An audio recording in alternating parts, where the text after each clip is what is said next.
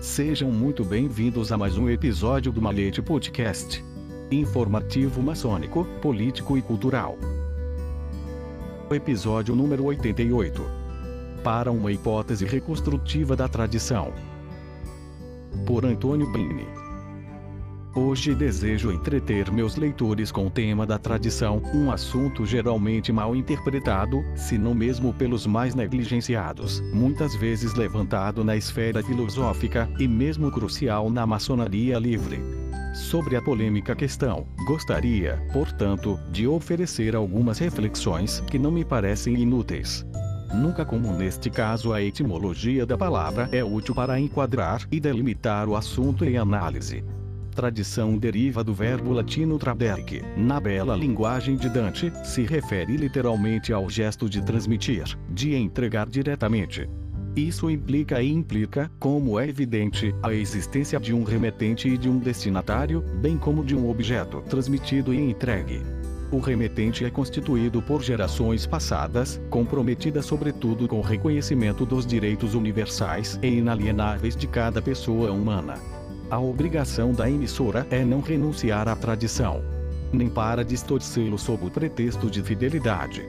A tradição será então tanto mais sólida e duradoura quanto mais continuarmos a ensinar e explicar seu significado.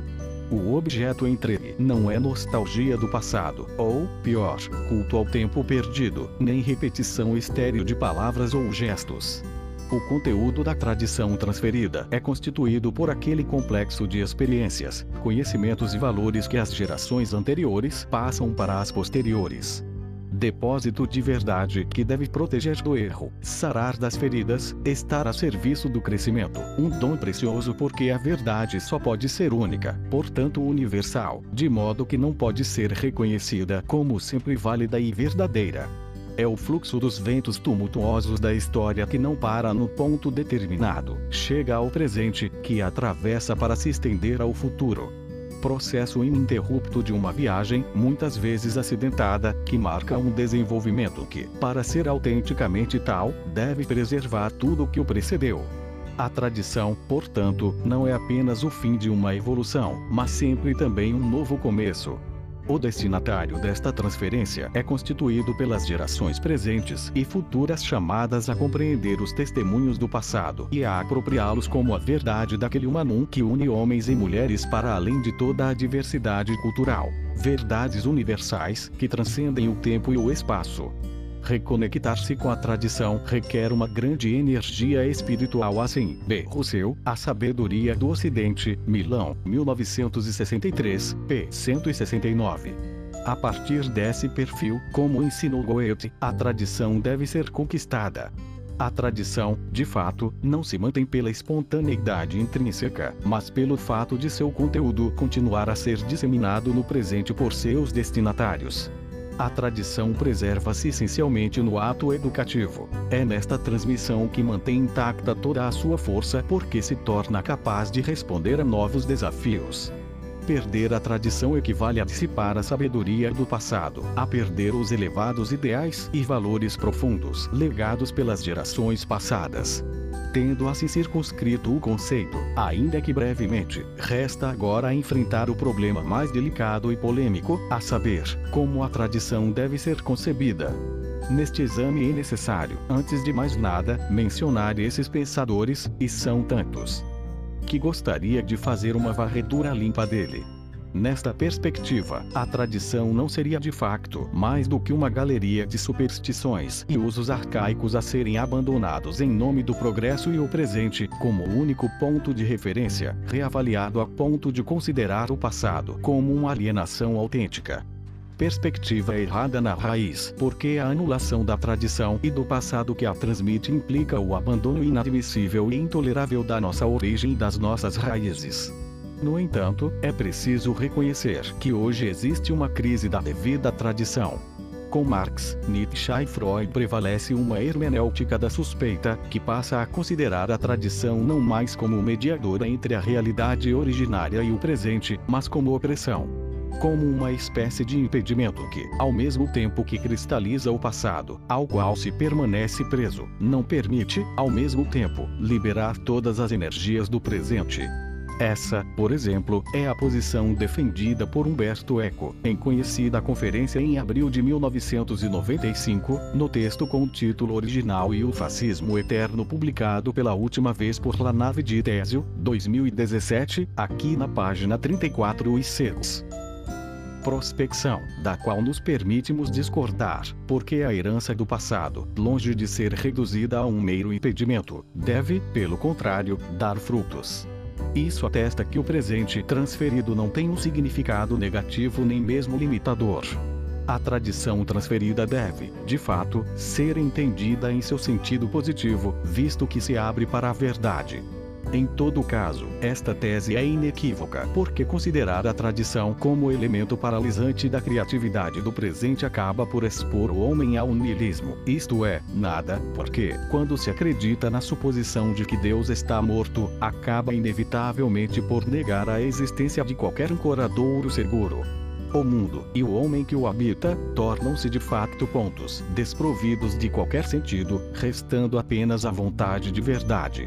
No entanto, deve ser reiterado que a crise atual da tradição, como geral e global, tornou-se um dos desafios espirituais mais radicais de nossa época. Daí a escolha do tópico e das notas que se seguem, esperançosamente pré-ordenadas para uma configuração correta da tradição. Por isso, deve-se primeiro reconhecer que a tradição, objeto de nossa análise, nasceu no contexto da cultura greco-romana e ocidental, circunstância que cria uma dificuldade objetiva, dado o fenômeno do encontro generalizado de culturas e suas diferentes tradições. Porém, este não é um fato insuperável, visto que a tradição existente não é apenas uma mediação entre o passado e o presente. Hoje este compromisso se tornou uma condição para a própria sobrevivência da humanidade em paz e liberdade. A tradição é a pedra que incorpora os valores humanos universais intrinsecamente coerente, é uma realidade viva e estável, mas em um mundo em mudança, o que, antes de mais nada, não exclui que novas interpretações do legado possam surgir também em um período posterior.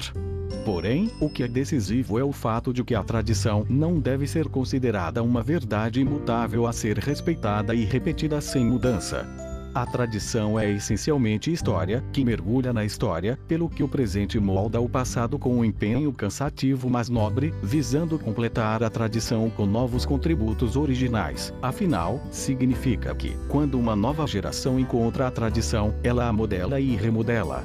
Nesse sentido, a tradição é sempre nova, mas permanece antiga em sua coerência íntima. Em suma, a tradição é verdadeira e autêntica apenas na medida em que se torna em conclusão, entre todas as diferentes reconstruções possíveis da tradição, aquela que defendemos não é uma tradição estática, uma essência imutável, equivalente a uma estátua de mármore, uma espécie de obstáculo do qual se pode despedir, mas uma tradição flexível e dinâmica que permite o homem do presente a crescer e se desenvolver plenamente no tempo em que vive, em vista de um futuro mais rico à medida que se incrementa com as novas contribuições do presente, ainda que se simplesmente por meio de novas interpretações do passado. A fidelidade à tradição deve, portanto, ser uma fidelidade criativa. Quem não venera as cinzas, mas trabalha para que a chama não se apague. Neste ponto, é bom nos despedirmos, lembrando, embora supérfluo, que tudo o que foi dito sobre a tradição geralmente se aplica, é claro, também à tradição maçônica, que revela suas evidências mais marcantes e especialmente seu significado mais profundo rituais celebrados na comunidade da loja. Também porque muitas vezes é esquecido, convém finalmente lembrar que, segundo os ensinamentos latinos, a tradição é única, primordial e perbórea única, porque se manifestou no início de uma forma única e única. Com a consequência de que as muitas tradições maçônicas existentes todas se originam dessa única fonte e às vezes são ortodoxas apenas na medida em que testemunham a única tradição que transmitem de acordo com outras formas. Primordial, porque foi o primeiro e único a se manifestar. Hiperbórea, porque sua origem está localizada no norte, onde o esplendor da luz, o reinado de Apolo, perdura mais no tempo. O múltiplo é a manifestação do princípio, o que um vê quando se olha no espelho. Do ponto de vista maçônico, a tradição constitui, portanto, o cordão umbilical que une o atual estado de manifestação ao seu princípio, de filho a mãe, ininterruptamente. O autor, professor Antônio Bini grão-mestre emérito da Grande Loja de Itália. Edição: Luiz Sérgio Castro. Até uma próxima edição de Malhete Podcast.